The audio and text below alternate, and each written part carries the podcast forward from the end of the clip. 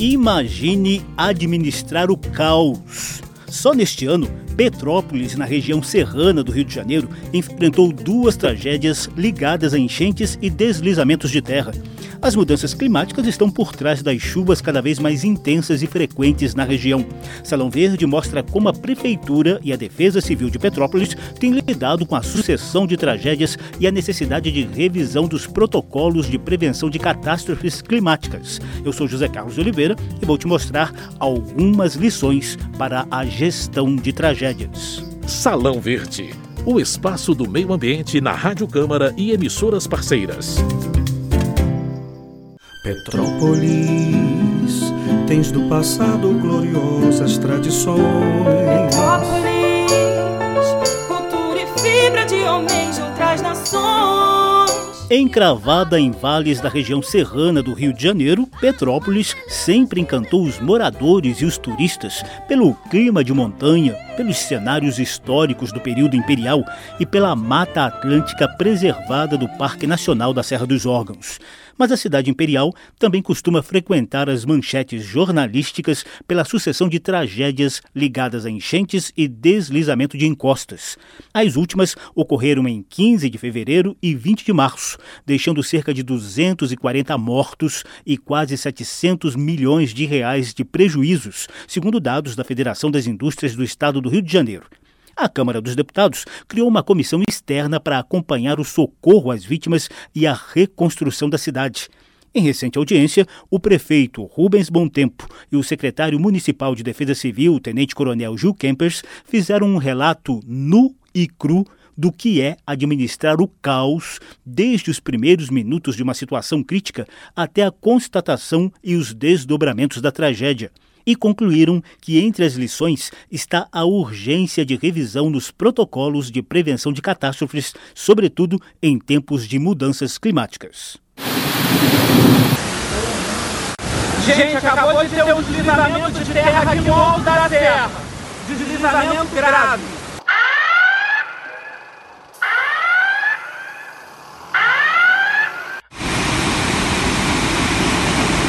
Gil Kempers, da Defesa Civil de Petrópolis, relembra a escalada de volumes recordes de chuva nos dias 15 de fevereiro e 20 de março. É, no dia 15 do 2, as chuvas atingiram um patamar de 457 milímetros de chuva em 12 horas. E aí, no intervalo entre 4,5 e 6,5, esse volume de chuva atingiu o valor de 260 milímetros em duas horas, né? ou seja, a gente teve uma chuva horária de mais de 120 milímetros. Esse é um volume de chuva que ele é registrado principalmente em localidades com pré-tufão. É, no dia 20 do 3, um volume de chuva que a gente não tinha registrado na história do país ainda, de, os, incríveis 550 milímetros de chuva em 24 horas. A gente está falando de 550 litros de chuva em um metro quadrado. Então é um volume de chuva muito elevado. Solo ele não tem a capacidade de absorver isso, então, tecnicamente falando, 40% dessa chuva ela infiltra no solo e 60% escorre. Só que a gente está falando aí de mais ou menos 300 milímetros de chuva escorrendo e um volume de chuva muito alto numa capa de solo com uma condição geológica já conhecida é, no país por uma, uma fragilidade de solo, principalmente pelos quatro tipos de solo que a gente tem na cidade. Então, isso é mais um agente dificultador. E a gente pode fazer um comparativo com a tragédia da região serrana, que foi tecnicamente o, a maior tragédia climática do país, em 2011, em que quatro dias nós tivemos 690 milímetros de chuva. Ou seja, a gente teve em 12 horas 80% do que choveu em quatro dias a gente teve a maior tragédia climática do país. E se a gente fizer um comparativo, a gente teve 90% do que choveu é, na tragédia da região serrana e causou mais de 500 mortes, a gente teve isso em 24 horas na cidade. E se a gente fizer uma avaliação da nossa vizinha aqui, Angra dos Reis, dias depois, nós chegamos aos incríveis 880 milímetros de chuva em 48 horas. Né? Então, isso indica uma mudança no perfil de chuva, indica uma necessidade da gente reavaliar os protocolos, reavaliar os processos. O tenente-coronel Gil Kempers tem longa experiência na gestão de catástrofes. Ele ajudou, por exemplo, na elaboração e implantação dos novos protocolos em caso de deslizamento de encostas adotados após a maior tragédia climática do país, com cerca de mil mortos na região serrana do Rio de Janeiro em 2011. Também participou das discussões sobre a correlação entre chuva horária e chuva acumulada na metodologia de alertas de catástrofes. Kempers constata que a mudança climática é evidente. Eu posso dizer e posso garantir que nos meus 25 anos de Corpo de Bombeiros e com a minha experiência aí na gestão de desastres, eu tive à frente do, do CESTAD, que é o Centro Estadual de Administração de Desastres, ajudei a montar o CEMADEM Rio de Janeiro, em parceria com o CEMADEM Nacional, com o professor Carlos Nobre, ajudei na implementação do sistema de sirenes, e eu posso é, garantir que esse desenvolvimento das mudanças climáticas e o comportamento do padrão de chuva vem mudando de forma considerável no país. Salão Verde.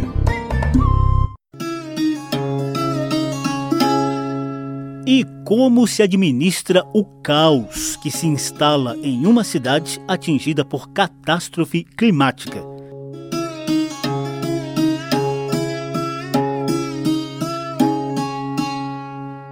No caso de Petrópolis, foi necessária uma força-tarefa com representantes de órgãos federais, estaduais e municipais, além da inestimável solidariedade da sociedade civil e de anônimos do país inteiro.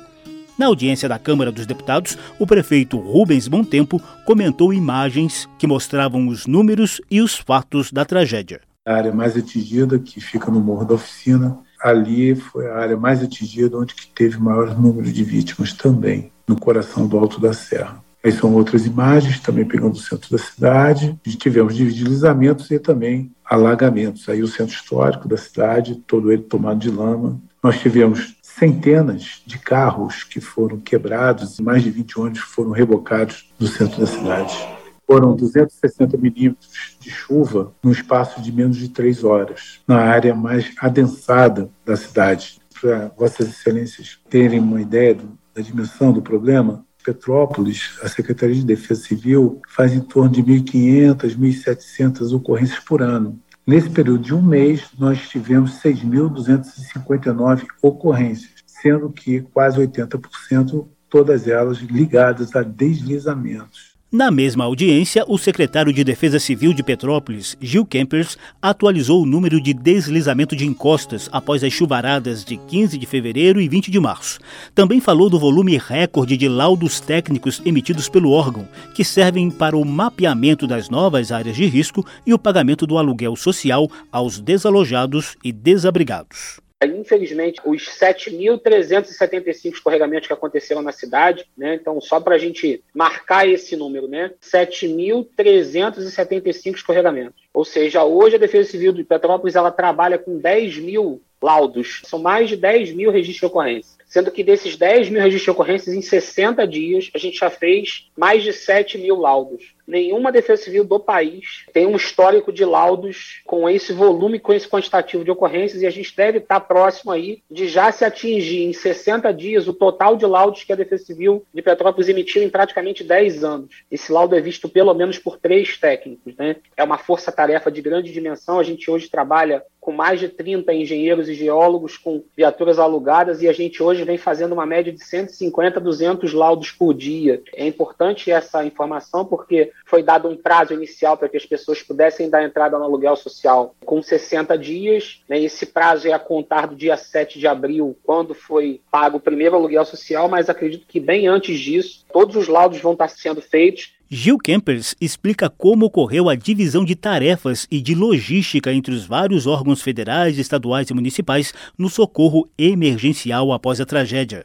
Num primeiro momento, quando da ocorrência do desastre, a prerrogativa inicial é o, é o, salvamento e o resgate às vítimas. Quando foi instalado o gabinete de crise, foi feita uma divisão de tarefa entre todos os entes federativos. Então, o governo federal estava presente aqui com a Secretaria Nacional de Defesa Civil e os demais órgãos da União, como o Exército e a Marinha. O governo estadual estava presente com uma grande quantidade de secretarias apoiando e que essa gestão operacional ela aconteceu pela ação do município coordenando as ações e fazendo uma divisão de tarefas. Então é muito comum a gente ver essa colocação e poucas vezes o entendimento de como é importante o entendimento disso. Eu estava na rua Uruguai, que é uma localidade aqui em que houve ocorrência, e aí eu estava lá na comunidade conversando com a população, e aí uma, uma moradora falou assim para mim, assim, poxa, Coronel, mas passaram 15 dias da tragédia, a primeira vez que a Defesa Civil esteve aqui no local. Aí eu falei, ó, deixa eu só corrigir essa informação. Tiveram técnicos do DRM aqui? Tiveram. Tiveram técnicos da Defesa Civil de Maricá aqui? Tiveram. Teve é, outras equipes trabalhando aqui? Tiveram. Então, essas equipes estavam sob a coordenação da Defesa Civil e do município, tendo em vista as mais de 58 áreas de busca de corpos, tendo em vista as mais de 7.375 ocorrências, e pelo menos dessas 160 ocorrências generalizadas, que é um tipo de escorregamento que é difícil de acontecer, um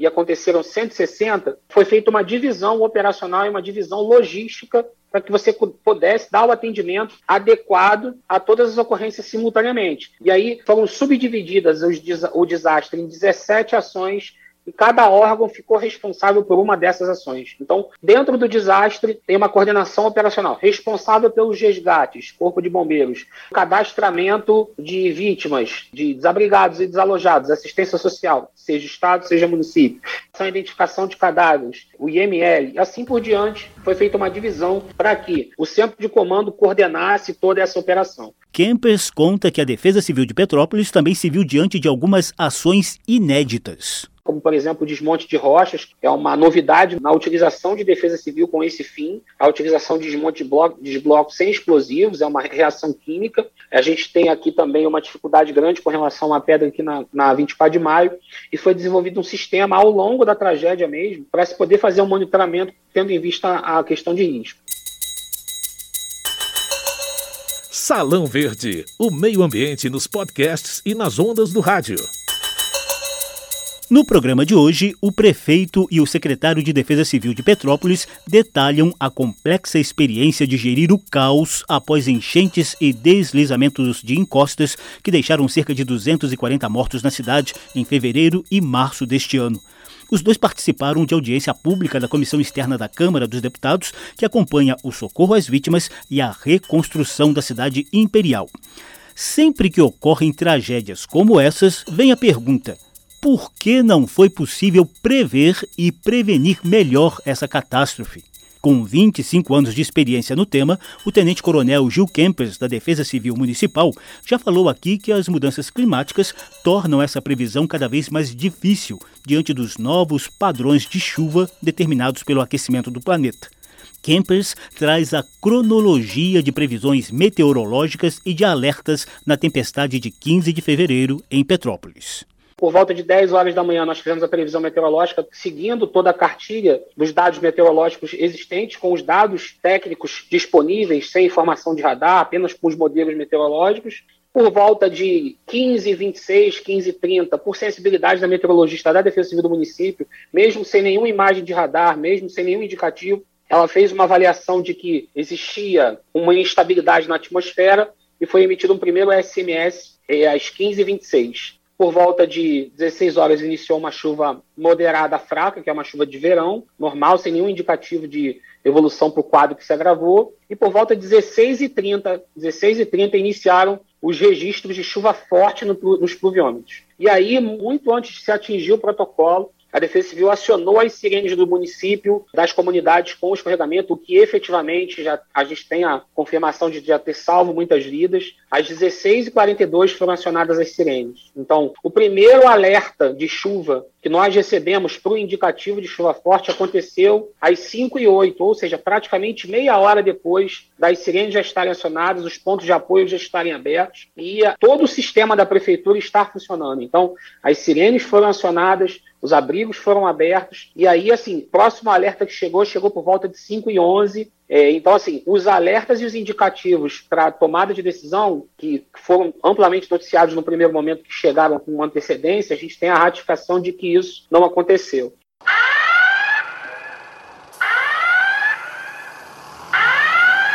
Gil Kempers fala ainda das ações da Defesa Civil Municipal e do CEMADEM, o Centro Nacional de Monitoramento e Alertas de Desastres Naturais. É importante ressaltar a atuação proativa da Defesa Civil Municipal. Né? O CEMADEM Nacional emite um, uma previsão meteorológica na parte da manhã. Essa previsão meteorológica é para uma região, então o CEMADEM Nacional ele faz uma previsão para a região. O CEMADEM estadual ele refina esse dado e o CEMADEM municipal ele faz essa informação. Então, em muitos veículos de comunicação foi divulgado que foi emitido alerta, foi emitido alerta que a Defesa Civil Municipal não, não teria tomado nenhuma atitude. Então, a gente tem que fazer esse diferencial entre previsão meteorológica e alerta de chuva. A previsão meteorológica foi emitida, como a nossa Defesa Civil Municipal emitiu, como a Defesa Civil Estadual emitiu, mas alerta de chuva com indicativo de 500 milímetros de chuva, nenhuma Defesa Civil, nenhum órgão meteorológico é capaz de fazer essa previsão. E eu posso garantir, a gente tem um relatório robusto com relação a essa informação, todos os alertas, aí sim, todos os alertas e avisos de risco, eles foram posteriores ao nosso acionamento de sirene. Então a gente tem uma cronologia muito eficiente disso, né? Portanto, realmente são necessários avanços urgentes nos protocolos de previsão e prevenção de catástrofes climáticas. Esse alerta também já havia sido registrado aqui no Salão Verde pelo doutor em Geociências Fernando Rocha Nogueira, coordenador do Laboratório de Gestão de Risco da Universidade Federal do ABC Paulista. Nogueira se surpreendeu com as 18 mortes provocadas pelas enchentes de janeiro em áreas consideradas de risco médio em Franco da Rocha, região metropolitana de São Paulo. O prefeito Rubens Tempo cita alguns dos desafios que terá pela frente para adotar Petrópolis de melhores condições de enfrentar as mudanças climáticas e os riscos de enchentes ainda mais graves. A gente ainda tem muita, mas muita coisa para ser feita. A quantidade de detritos ainda serem retirados das encostas é muito grande. Muitas máquinas não conseguem ter acesso. O trabalho tem que ser feito através dessa frente emergencial de trabalho. Né? E temos aí alguns desafios que são importantes, como, por exemplo, a gente quer criar um instituto de geologia aqui no nosso município, a gente também quer a instalação de um radar aqui no nosso município, que já foi solicitado também à Defesa Civil Nacional e ao Governo do Estado. A gente quer criar um centro de referência e atendimento às vítimas das catástrofes, fazer uma grande revisão do plano de contingência, com ênfase principalmente nos protocolos, né, que a gente deverá fazer isso de forma segmentada. E com a sociedade civil, a gente pensa em criar um conselho, né, um Conselho Municipal de Defesa Civil, que ainda não temos no nosso município, que eu acho que pode ser um instrumento interessante para que a gente possa estar é, tá construindo juntos. Salão Verde. E o que dizem os deputados e deputadas? A deputada Jandira Fegali, do PCdoB do Rio de Janeiro, garantiu que parte das demandas de Petrópolis será incorporada na proposta de lei de diretrizes orçamentárias, já em análise no Congresso Nacional. A LDO estabelece metas e princípios para o orçamento da União. Uma tragédia com tantas mortes e tantos desabrigados e com perda de estrutura e de patrimônio, mas também a perda econômica vivida pela cidade de Petrópolis e que envolveu emocionalmente, psicologicamente, fisicamente tantas pessoas então, a primeira palavra é de absoluta solidariedade e recolocar a cidade de pé no sentido amplo da palavra. O coordenador da Comissão Externa da Câmara sobre a tragédia de Petrópolis, deputado Gurgel, do PL do Rio de Janeiro, lembrou que a maior parte dos recursos de emendas parlamentares destinados à cidade foi para a área de saúde. Nós aqui, entre emendas de bancadas individuais, mandamos cerca de 40 milhões até agora para Petrópolis. Né? Não está contabilizado aqui os senadores. Acredito que os senadores tenham mandado algo mais. O secretário municipal de saúde, Marcos Curvelo, destacou a necessidade de futura ampliação da rede de atendimento aos transtornos mentais decorrentes da sucessão de tragédias em Petrópolis. A gente sabe que esse tipo de evento será sempre uma coisa, infelizmente, recorrente. E a gente precisa saber que uma ferida, um sangramento, um machucado, uma fratura, ela dói. Mas as dores que ficam na alma após uma tragédia como essa são muitas vezes incuráveis. Salão Verde trouxe a dura experiência de prefeito e secretários municipais de Petrópolis na administração do caos após as duas tragédias causadas por enchentes e deslizamentos de encostas no início deste ano. Eles participaram de audiência em comissão externa da Câmara dos Deputados. O programa teve produção de Lucélia Cristina, edição e apresentação de José Carlos Oliveira. Se você quiser ouvir de novo essa e as edições anteriores, basta visitar a página da Rádio Câmara na internet e procurar por Salão Verde. O programa também está disponível em podcast. Obrigadíssimo pela atenção e tchau. Salão Verde, o espaço do meio ambiente na Rádio Câmara e emissoras parceiras.